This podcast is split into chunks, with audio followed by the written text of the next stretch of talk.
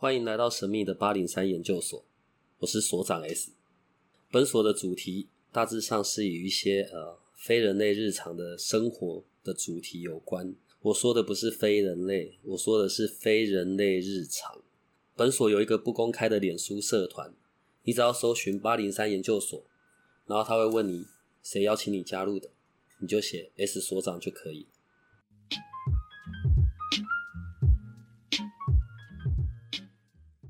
好啦，今天那个本频道的万千少女们又会开心了。对，我们今天邀请到的又是最帅、最玉树临风的 Larry。好好说，再多说五个形容词，我想不出那么多啦。呃，那个因为那个呃灵魂事务所，嗯，有那个催眠 DIY 的课程嘛，对不对？对。一天的一天的课程，嗯，然后因为我们上次在我们的那个那个叫什么？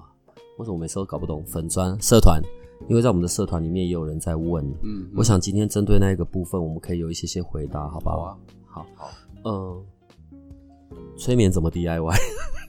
而且你那名字为什么要 DIY？我我脑袋就会想到一些其他的地方去，比如说想到什么地方？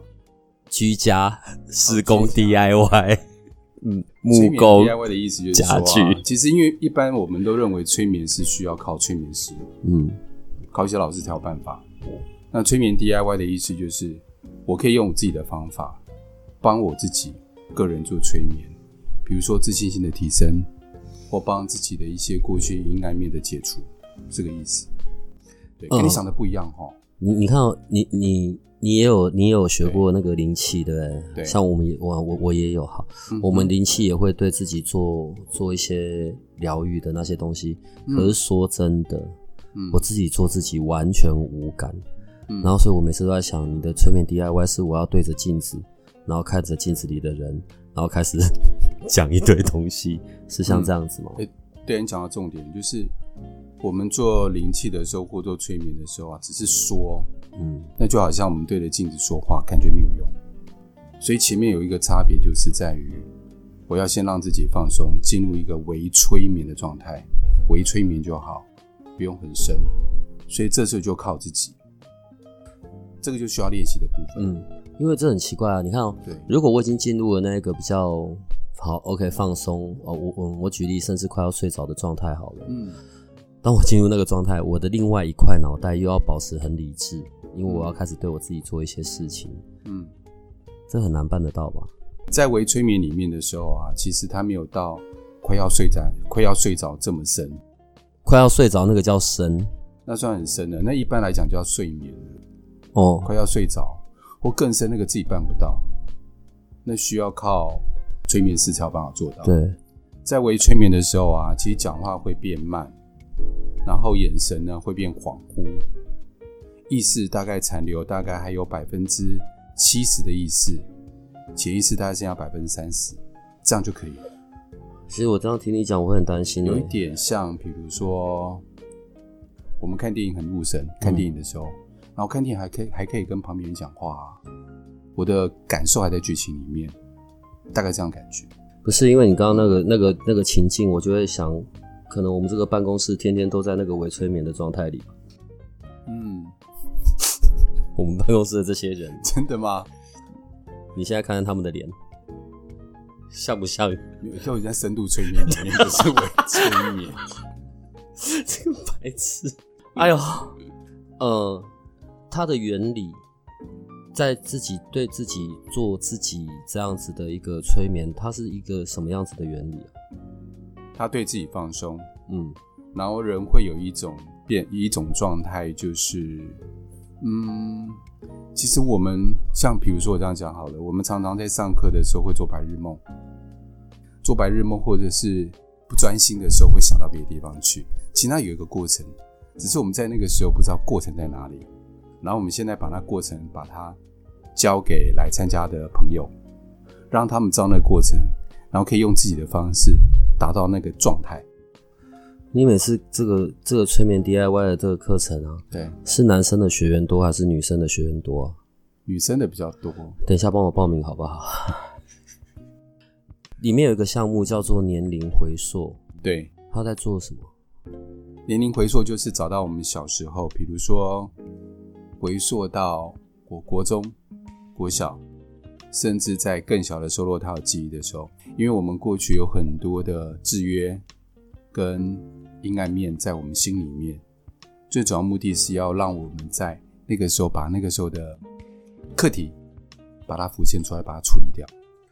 我我我用我的理解来说一下好了，OK，好。所以可能我在小时候的某一个时间点的某一个事件，然后当然随着我长大，以为它不太存在了，可是其实在那一个事件里，它有为我留下一些伤痛，还是记忆，对对对，所以年龄回溯是在处理那个时间的事情。对，没错，可是问题到我长大，我嗯我我嗯，我要如何确定说我的一些很自动化的反应习惯是来自于那一个时间点的的的那个事件？哦，你你你可以理解我意思吗？我可以理解你的意思。对，因为可能我我有我一直有某种习惯啊，我我举例好了，可能我在感情里我一直有某种习性、某种习性、某种习性，对，可是我的意识没有办法让我清楚是源自于那个时间点曾经发生的那件事情。心理学家有做一个调查，一个人的个性跟未来的状态跟个性，在七岁以前都会定下来。所以，我们很多的观念，比如说我们对于情感，或者是七，岁，对七岁哪有人在谈恋爱？没有谈恋爱，但是从爸妈的互动跟自己互动来定义我怎么跟异性相处的方式，从观察跟爸妈之间的互动来学习，所以那都定下来了。所以有很多的根源都来自于七岁之前，所以年龄回溯相对对人来讲是重要的。所以有时候我们会讲说，因为呃，关于父母，父母可能是我们生命的第一段的人际关系，嗯，所以如果父母相处的模式，就会影响到我们自己日后在家庭里或者在情感上面的模式。对的看法，然后变成我们的制约。对，可是现在要回到七岁那个时间点或者更嗯前面的记忆，这是很难的吧？靠催眠就可以，够放松，然后靠催眠就有办法做到。然后找到，所以这一个时间啊、呃，这个年龄回溯，就是在会先从你来为他做一些这样子的催眠，回到那个时间点，嗯，回到那个时间线上面的的的事件里。对对对，那个事件上面，然后那个事件上面要靠他自己去，他回去的时候，他很多在潜意识里面记忆库的资料都会被翻出来，他自己开始会对那一些曾经压抑住或是不想回忆的那个片段，会突然鲜明起来，突然明白，突然了解。所以我们的我们的工作就是让他们让他们走回去那个时间线，然后让他们把过去想要处理课题给挖出来。当找到了那一个事件，或者回到了那一个那个时间点，对，好，那个时候的回忆回来了，嗯，所以是针对在那一个时间点的那个小孩子做处理吧。对，对，过去我们的自己，曾经我们自己那个小孩做处理，没错，然后做的可能就是猜测啦，可能是类似像和解，还是去把需要去对那段记忆去有一些说话吗？还是呃，你讲的是两种方法，没有错。嗯这两种和解跟过去过去谈话，这个是很重要一个部分。还有另外一个部分呢、啊，这是其中的一个两个蛮重要的手法。它另外一部分是用我现在来拥抱过去的我。这有点像那个内在小孩的那个、那个、那个、那个、那个，它就是内在小孩的范畴里面其中一个部分。因为我们长大的时候，我们现在拥有的智慧，我们可以明白那时候遇到的事情，那时候遇到的人，他们为什么这样对我们。所以你知道，我们现在长大的时候，陪着我过去小孩子的那个时候来一起面对那个事情，嗯状态又不一样了。这还颇有那种穿越穿越时空的那种很奇怪的、那魔镜的很奇对对很奇怪的画面。对啊，呃，说到这个哦，所以像这几年，一当然这东西很久以前就存在，只是这几年才一直在被讲关于时间线的这件事情。对，关于时间线，你可以有一些说明吗？帮我们的听众有一些比较清楚的梳理，这样。时间线啊、嗯呃，一般时间线在催眠里面或者 NLP 里面在谈这个时间线的时候啊，我们常用时间线来做很多的疗愈。从这个点，在我们微催眠状态之下，我们可以感受到，有些人是感受到，有些人看到，我在过去，我未来会发生，在过去会发生什么事情，在未来我会发生什么样的事情，他可以感受到。然后呢，我再利用我现在的自己，移动我的位置，移动我的位置，maybe 我可能到过去或到未来，我用不同的角度，真的是移动哦，人的移动，来看看我现在这个时间点，我可以做什么改变，或者是未来的我告诉现在的我自己，我可以给他什么忠告？等一下，等一下，我们现在在讲的这个未来，是我我的此刻的未来，还是那个基于过去的我的那个未来？此刻的未来，二零二零年现现在的这个我我可以看到的未来，对，时间线可以看到我的未来。可以感受到，因为现在感受到，呃，有另外一种说法，因为时间线的话，能够看到在第五次元或第四次元里面，它是我们可以，我们现在时间是不能逆行，对不对？，对，只能顺嘛，在那个状态下是可以逆行的。那为什么催眠可以疗愈前世，可以疗愈过去？既然过去都发生都固定了，为什么可以疗愈？代表时间可以逆行，但逆行绝对不会在我们第三维空间里面发生，一定第四维、第五维，他们在讯息，他们在时间线里面夹带的讯息，所以我们才能够。那既然能够逆行，代表能够顺行，能够到未未来去看现在，因为都不能逆嘛，所以到未来看现在也是一个逆行嘛。所以我就在那个次元里面，在为催眠状态之下，才能到那个次元里面去看到这个状态。所以到那个时候，我突然间就有一些明白，我为什么现在会这样子，我未来变什么样子。催眠里面可以做到这样的状态。我我我我曾经有看过一个说法哦，当然那个对我来说是有一点，我我还在试着去理解嗯关于时间的这个概念。嗯然后，所以那个说法说的是，其实时间这件事情是并没有存在的，啊，应该是说时间这个事情是对人类最大的限制。当然，嗯它是我们一个很标很重要的一个计量的单位，嗯，可是实际上并没有这件事情的存在。嗯当然，如果这个说法是真的，它就会颠覆掉很多的事情。嗯，呃，我是在看那个那个电影叫什么《奇异博士》吧？哦，奇异博士哦，对，对于这整件事情上面，我才稍微可以有一点画面。嗯好，如果透过催眠，我的此刻回到过去去处理过去的那些事情，对，然后再再去看到关于未来。问题是在还没有发生的未来，还是会有很多的可能性。对，那我怎么能够确认说我在催眠里看到的那个未来，它的你用用真实性这个字眼也不太对。我怎么能够确定我看到的那个未来它是它是真的，还是那只是我的想象？我先讲一个刚刚说时间那个话题啊，我听外另听过另外一个说法，就是并没有过去、现在、未来，嗯就是没有时间，因为时间是人定义出来的，，对，人脑袋定义出来的嘛。好，搞不好可能动物他们都不知道什么叫时间，因为他没有人的脑袋，没有这个观念，没有那个语言可以说这件事情。好，再来你说未来，你刚讲那个未来，哦，如果我们现在看到未来，势必从我们这个现在这个时间点所看到的未来，但是经过我们现在可能观念上改变，或催眠改变，或上了一些课，我现在此时此刻改变了，看到未来就不一样了。所以，我们常有一个，常会有一个状态，就是催眠前还没有处理课题的时候，让他进入为催眠看到的未来，跟催眠后课题处理完看到未来完全不一样。所以，未来是可以被改变的。所以，人的命运不是被定的。那其实那也得要说，譬如我，我也得要我自己有很足够的自我察觉的能力，能够去知道我在我的过去到底有哪些事件需要被处理。嗯嗯嗯，在催眠里面会帮个案做觉察，嗯虽然自己可能要觉察能力不是那么简单，上过一些课，但是催眠师的的一个前导功课就是帮个案做觉察，让他帮他做区辨，让他知道他的课题在什么地方，能够做什么变动，有哪一些可以被处理。可是个案通常到个案会去找你，他一定是因为某个单一事件吧？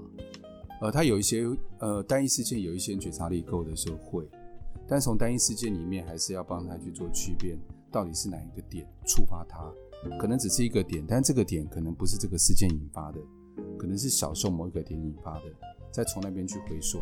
但是有一些人完全没有点就过来了，他觉得我最近很闷，我觉得感情很不顺，就这样就去找你哦。对，所以从那边就开始要帮他解剖啊，有没有？像解剖学，慢慢解。慢慢切，慢慢分，慢慢抓到问题点。可是我进来我办公室里面，我天天都很不顺哎。那我天天都觉得不顺，解剖一下吗？你是要，那你应该要处理我，还是处理我办公室的？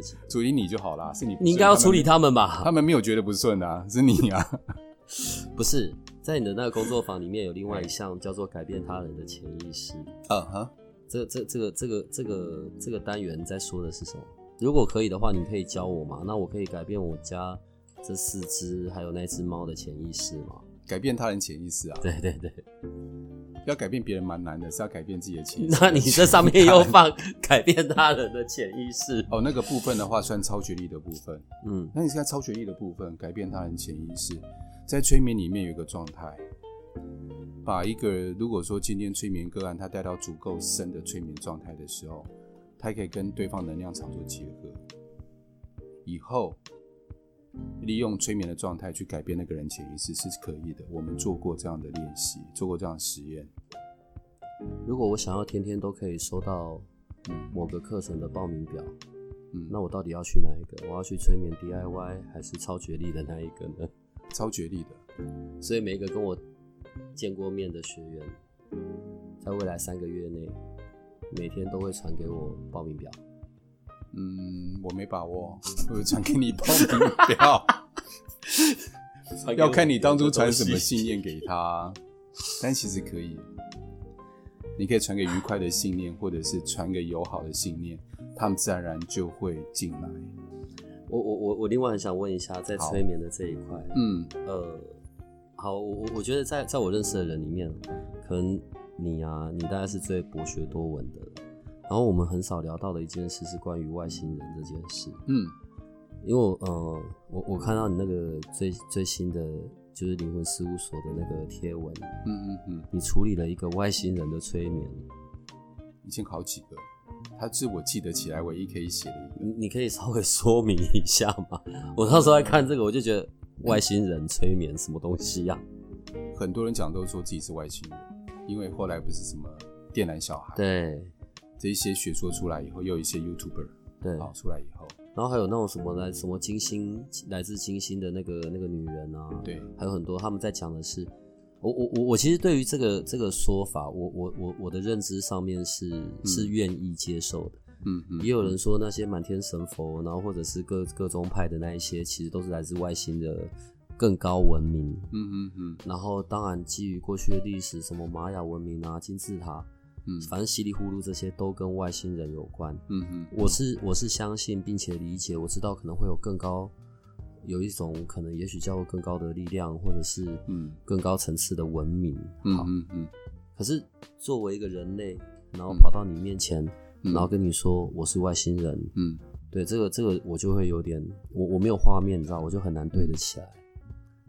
一般他就是他们状态，就是他们已经在地球上生活，就是他们不是一开始就是外星人跑来这边啊，但就是可能被派来这边，然后一样跟我们一样，就是慢慢被生出来啊，被爸妈生出来，但他们有一个状态，就是觉得跟社会格格不入，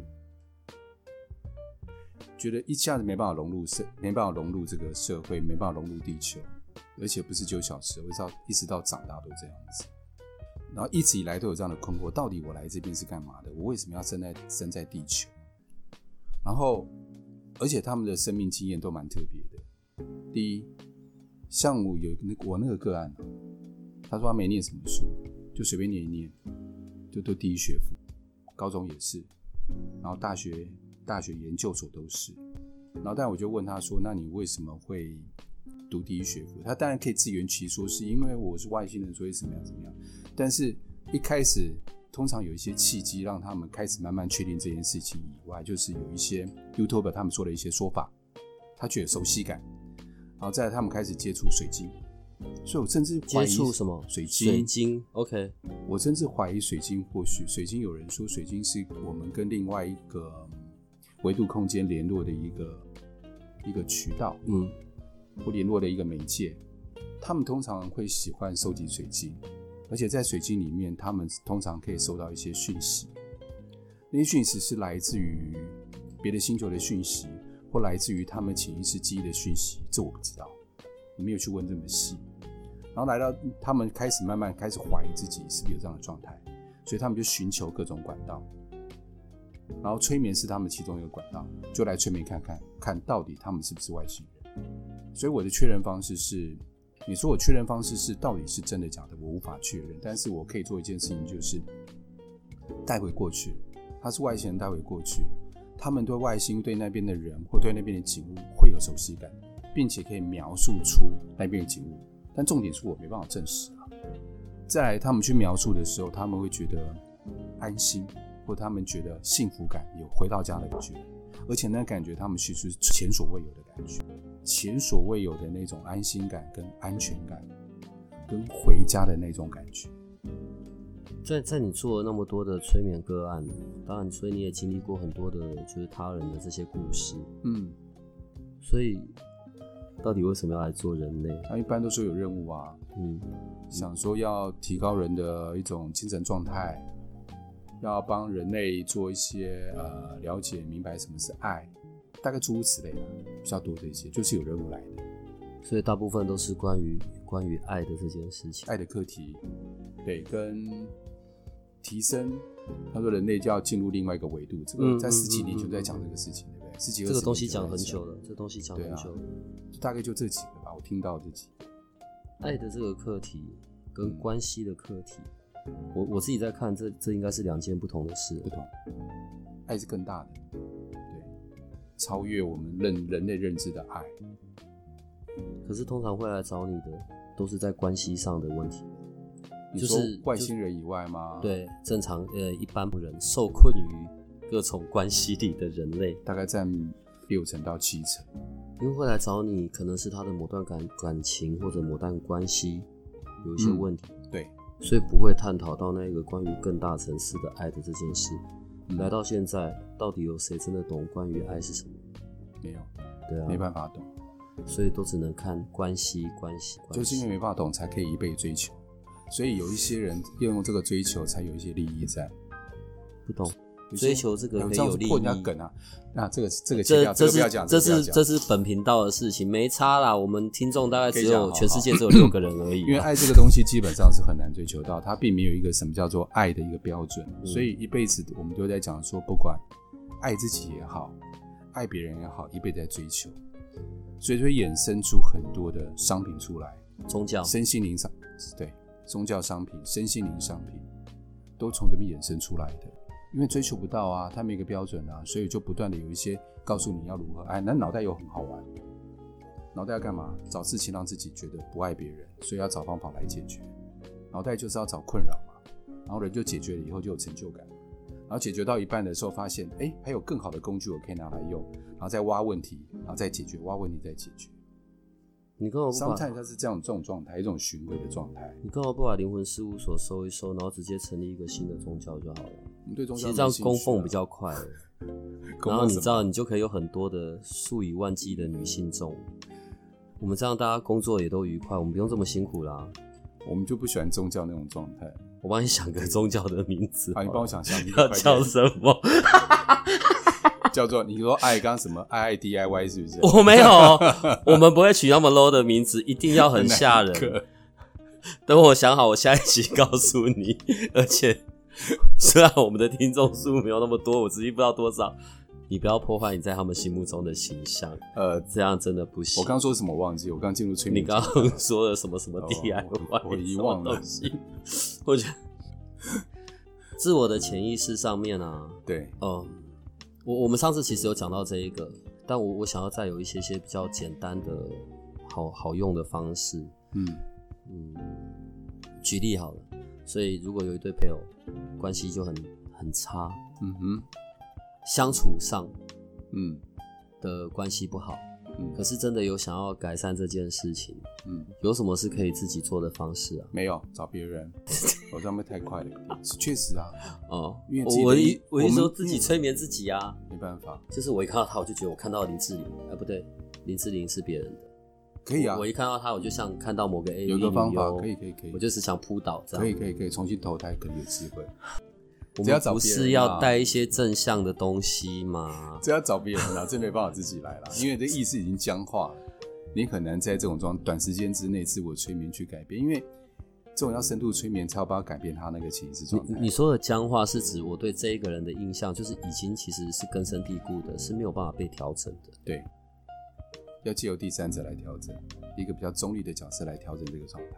嗯啊，嗯，那我们在生活里到底有没有什么别的简单的方法？不然你教一个怎么样可以每天好运的方式好了。好运的方式，对啊，每天早上起床对自己干嘛干嘛，然后觉得今天一整天心呃就是精神气爽的啊，然后买彩券中彩券啊，超觉力可以做到这一点。他某种状态，因为超觉力也要进入微睡眠的状态，在进入这个状态的时候啊，你要去有一个东西叫做，我突然忘记那个名字叫什么叫，叫做，因为这这些都是临时考试，叫做什么？嗯，心灵演练，心灵演练，就是我今天把我想要达成那个目标，比如说我今天去做一场演讲。嗯我希望我很受欢迎，下面人都听我说，我要把那个场地跟里面的场景，包括尽可能的知道几张椅子，那一些人来，感觉那些人坐在下面，然后自己站在台上，他们不断的鼓掌，然后那个氛围跟那个感受，尽量尽量百分之八十九十，最好百分之百，超过百分之百都好的感受到那个兴奋的感觉。被欢迎的感觉，自己在脑袋里面想，在潜意识里面想，脑袋没办法想，哦，OK，在潜意识里面想，就有点像做梦，有没有？嗯，尽量让自己进入梦境的感觉。是认真跟你讲 的脸，我是认真讲你啊，的脸怪怪的，我又想到其他的东西去了。尽量进入那个感觉，然后幻想自己在里面，然后被那个被那个呃欢迎感包围起来。在那个状况之下，你常常用这个方式冥想，不管是成功啊，或是自信心，或是关系，这些会有帮助。因为在过程当中，他的想法会进入到潜意识，因为潜意识怎么跟我们沟通的感受，嗯，跟画面，绝对没有文字。对，所以我必须用这个方式跟潜意识做沟通，把它植入潜意识。就像做梦一样嘛，做梦的时候我们出现就是感觉颜色跟画面而已。不是啊，如果我每天早上起床要做这件事情，所以我到底要多早起床，然后把自己放在这个冥想里面多久？其实你越想越快啊。如果最近在做就好，比如说你下礼拜要讲，那你刚开始做的时候一定会比较生疏一点，因为刚开始那个场景要想有点难度啊。嗯，所以刚开始可能花五分钟、十分钟，后来可能花一分钟就够了，你就马上上来，就感觉那个就上升了，受温就上升，然后自己就很嗨，有没有？就会焦自嗨。焦点不仅焦点是从那个画面所可以带来的给自己的那个感觉，，对，焦点并不是在那个画面。画面也是，画面也要有感觉才会来，画面跟感觉都要有。所以我如果常常在冥想，我常常遇到很多美亚，美亚会很喜欢我，嗯，然后想久了就会变真的。要看幻想的状况，有时候可能是幻觉。嗯，你刚刚的脸部表情僵硬太久了，哦这样我会没有办法不够诚话恳，。是不是？我们那一个次改进。我们那一个胖的那一个，我们胖的那一个那个那个那个童工啊，他一直在问一件事，好，他一直在问袁你们自己袁有胖的吗袁成功，你修正，你们我们这里没有瘦的，哦，最胖的那一个，对我也想回家，不要害我。他一直在问袁成功这件事情。嘿，你你可以说明一下那个吗？就是你的认知，好吧？因为我们其实讨论了好一段时间，我们搞不懂那到底是干嘛的。呃，灵魂的住所灵魂的住所是用这样子说可以吗？可以啊，灵魂住所。可是灵魂不是就住在我身体里吗？呃，元成功是对宗教的讲法，宗教的讲法。那我们就因为有一些他们是靠道教的一些方式去达到元成功。我们有看到那个照片吧？就是好像有一个师傅还是什么在前面，其他一堆人是要绑东西闭眼的。对，对我我猛一看，我本来以为是关洛音，嗯，后来不是，说是叫关元成功。关元成功，嗯，嗯，到底可以干嘛？宗教做法的话，就是他们有他们的方式。那我们谈谈催眠的方式就好，嗯不谈宗教的方式。宗教的话，其实我们在我们的潜意识里面呢，我们先不讲灵魂好了啦。有人把灵魂跟潜意识看成同一块，有些人说不同一块，那每个人说法不一样，我们就不去谈这个细节的部分啊。元成功在我们潜意识里面，其实我们潜意识里面的某一些部分会显化成一个状态，比如说，我现在问你的心情现在感觉怎么样？你先不要说。如果把它想象成，你对动物还是花比较熟，你对什么还是女 好好说话好吧？你可以转到这里去。动物，动物啊？好，你现在心情，如果你想象动物，你会你会说什么样的动物？猫啊，猫？为什么是猫？懒洋洋啊，懒洋洋。对啊，其实我们其实我们潜意识里面有很多，我们心情是可以，我们心情跟感受跟我们一些状况是可以套入一些情境里面去看的。比如说，我们可以把它给实体化，把它给虚拟化。先来感受我的感情。如果现在我请你感情用一个形容词把它形容出来，你会形容到让我看见。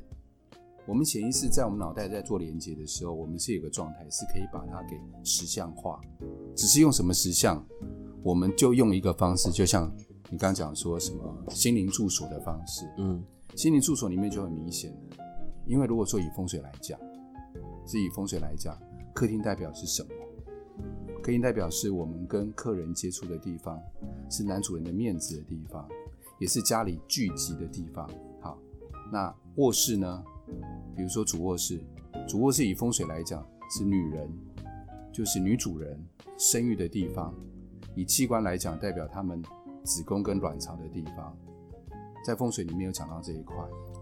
等一下，等一下哦，嘿，你刚刚说卧房，对，所以如果我的那个元成功的卧房很大，代表我女人就会很多。你刚刚是翻了白眼还是怎么样啊？我刚刚有看到吗？白眼翻的蛮明显的，跟多不多没关系啊。有它太大的话，变成我们以风水来讲叫做白虎抬头。白什么？白虎抬头，嗯，就是女主人当权，女主人当权，所以卧房也不要太大比较好。这样便谈到风水去了。对，我我们那是我们下一集的事情。哦下一集哦我们下一集是的确要完完全全转个方式要谈风水，然后并且怎么样招好桃花或者是嗯那个财运，但那是下一集。可是你跟你刚刚已经讲到白虎抬头这件事情，可以说一下吗？哦，白虎抬头就是，呃，女人说话比较大声，嗯，在以前社会里面比较常有，就就是就是母系社会好像大部分都是这样啊。